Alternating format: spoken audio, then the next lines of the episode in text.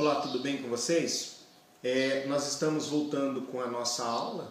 Essa é a posse educacional. Eu sou o professor Celso e nós estamos falando é, sobre hermenêutica e os, a sua importância no papel interpretativo dos textos da palavra de Deus. É, disse na aula passada que iríamos comentar sobre não dar as sentenças sentido figurado ou alegórico no primeiro momento. Bom, o que, que isso significa? Significa que, eh, num primeiro momento, ao fazer a leitura de um texto, eu preciso entender que a Bíblia interpreta a Bíblia. Então, palavra de Deus interpreta a palavra de Deus no primeiro momento. E depois eu saio, eu saio disso e vou procurar alguma outra fonte de interpretação. Quando eu digo que nós não podemos dar à sentença um sentido figurado ou alegórico no primeiro momento, é preciso explicar então o que significa essa palavra alegoria. A palavra alegoria é de origem grega, que significa, é, a grosso modo, outro sentido. A alegoria busca dar para o texto um significado, dois pontos. Anotem aí, por favor um significado mais abrangente, mais profundo, oculto, mostrando um sentido além do sentido literal das palavras.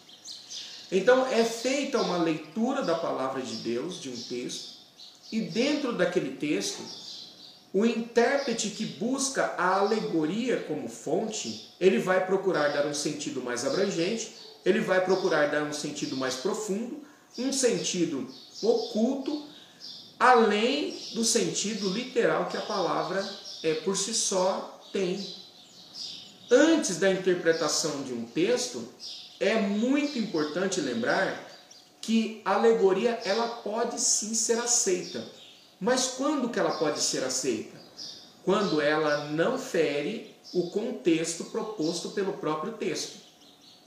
Eu disse numa das nossas aulas que nós precisamos analisar o contexto. O que, que é analisar o contexto de um texto? Então eu fiz a leitura de um texto, né? até citei o exemplo é, do texto de Filipenses 4,13. Vocês se lembram? Quando eu disse, posso todas as coisas naquele que me fortalece, de forma alguma esse texto tem a intenção de mostrar que nós podemos até voar? Não. A ideia de Paulo a escrever a igreja de Filipos era mostrar aos irmãos daquela comunidade, daquela igreja, que nós podemos todas as coisas naquele que nos fortalece. Mas olhando o contexto, quais são as coisas que nós podemos? Paulo, ele não deixa o texto vazio ou vago. Ele diz assim, olha, eu sei estar abatido, eu sei ser exaltado, eu sei ser humilhado, eu sei ter abundância, eu sei passar necessidade, eu ser honrado, eu sei ser honrado, desonrado eu posso, todas as coisas naquele que me fortalece. Então a alegoria ela passa a ferir o, o, a interpretação quando eu coloco nesse texto, é, apenas no texto que eu li, essa interpretação e não avalio o seu contexto. Tudo bem até aqui? E aí eu me perco, com certeza eu vou me perder. Bom, interprete a palavra em relação à sua sentença e ao seu contexto. Então eu tenho aqui uma outra, é, uma outra regra importantíssima. Por exemplo, Gálatas 1 e 23 está falando a, do, a respeito, a palavra fé, por exemplo, fala a respeito da doutrina do Evangelho. Efésios 2 e 8 fala a fé a respeito como sendo o crer. Então, no primeiro momento, eu tenho a mesma palavra. Mas em Gálatas 1 e 23, depois você faça a leitura, por favor, vai mostrar que Paulo está falando a palavra fé no sentido de doutrina do Evangelho. Em Efésios 2 e 8, quando ele fala fé, ele está falando em crer. Então eu preciso é, agora pensar numa outra regra, que eu devo interpretar a passagem em harmonia com o seu contexto e observar a etimologia da palavra que está ali delineada. E eu preciso fazer, sendo assim, algumas perguntas. Eu vou, eu vou mostrar aqui algumas que eu preciso fazer. Qual é a primeira pergunta que eu preciso fazer? Como a passagem se relaciona com o material circunvizinho? Como que essa, essa palavra ela se relaciona com o material que eu tenho ali próximo? Como essa palavra se relaciona com o restante do livro? Eu acabei de falar aqui sobre a palavra fé. É, 2 e 8 ali de, de Efésios, Paulo está falando que pela graça sois salvos, isso não vem de vós, é dom de Deus. E aí ele vai falando, ele vai falando sobre a, a fé, sobre a importância dessa fé. Como se relaciona com a Bíblia como um livro? Então, como que essa palavra se relaciona com aquilo que está próximo dela, circunvizinho? como que ela se relaciona com o restante do livro, como que ela se relaciona com a Bíblia e como ela se relaciona com a cultura e com o quadro de fundo em que ela foi escrita. Então eu não consigo simplesmente pegar um texto da palavra de Deus e, e fazer uma avaliação, uma interpretação desse texto de forma isolada. Certamente, se eu fizer isso, eu vou ter problema. Olha só, eu vou fazer aqui uma avaliação é, de um texto, tá? João 3,6 diz assim, a partir do versículo número 6. A impressão que se dá é que João está dizendo assim: olha, que o cristão nunca peca, ou se peca, não pode ser crente, pois aquele que vive pecando não o viu, nem o conheceu.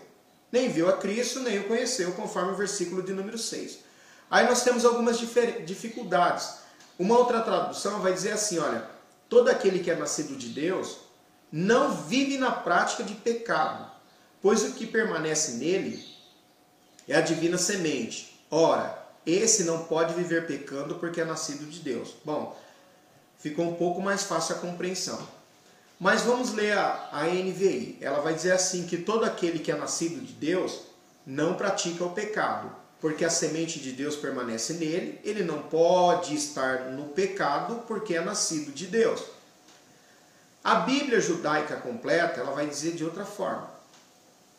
Nenhuma pessoa que tem Deus por pai permanece no pecado, porque a semente plantada por Deus está nele. Isto é, ele não pode continuar pecando porque tem Deus por pai.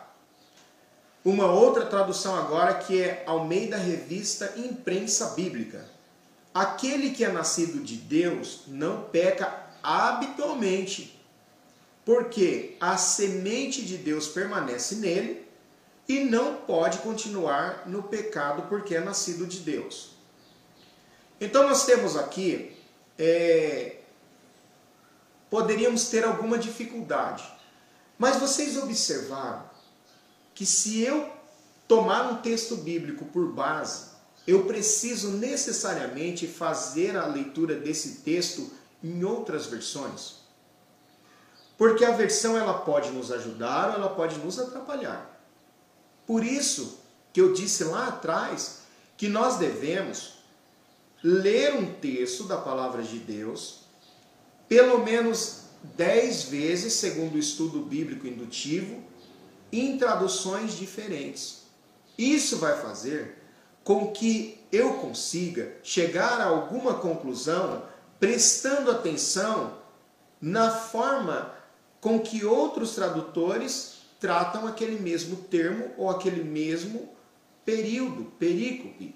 Então é necessário prestar bastante atenção nisso, fazer, e a dica dessa aula de hoje é realmente nós fazermos a leitura de um texto em várias traduções, porque se eu ler, se eu fizesse a leitura desse texto somente numa tradução, eu poderia pensar, bom, então eu nasci de novo, não vou pecar nunca.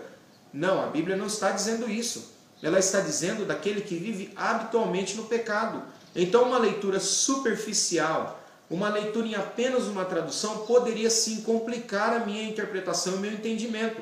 Então, fica a dica nessa aula para que você faça a leitura em várias traduções do texto que você está preparando o seu sermão, ou o seu estudo bíblico, ou até mesmo o seu devocional. Bom, nós continuaremos na próxima aula, quando nós trataremos então de outra regra bastante importante dentro da hermenêutica, que é quando um objeto inanimado é usado para descrever um ser vivo, a proposição pode ser considerada figurada. Daqui a pouco eu explico o que significa isso aí. Até mais, Deus abençoe a todos.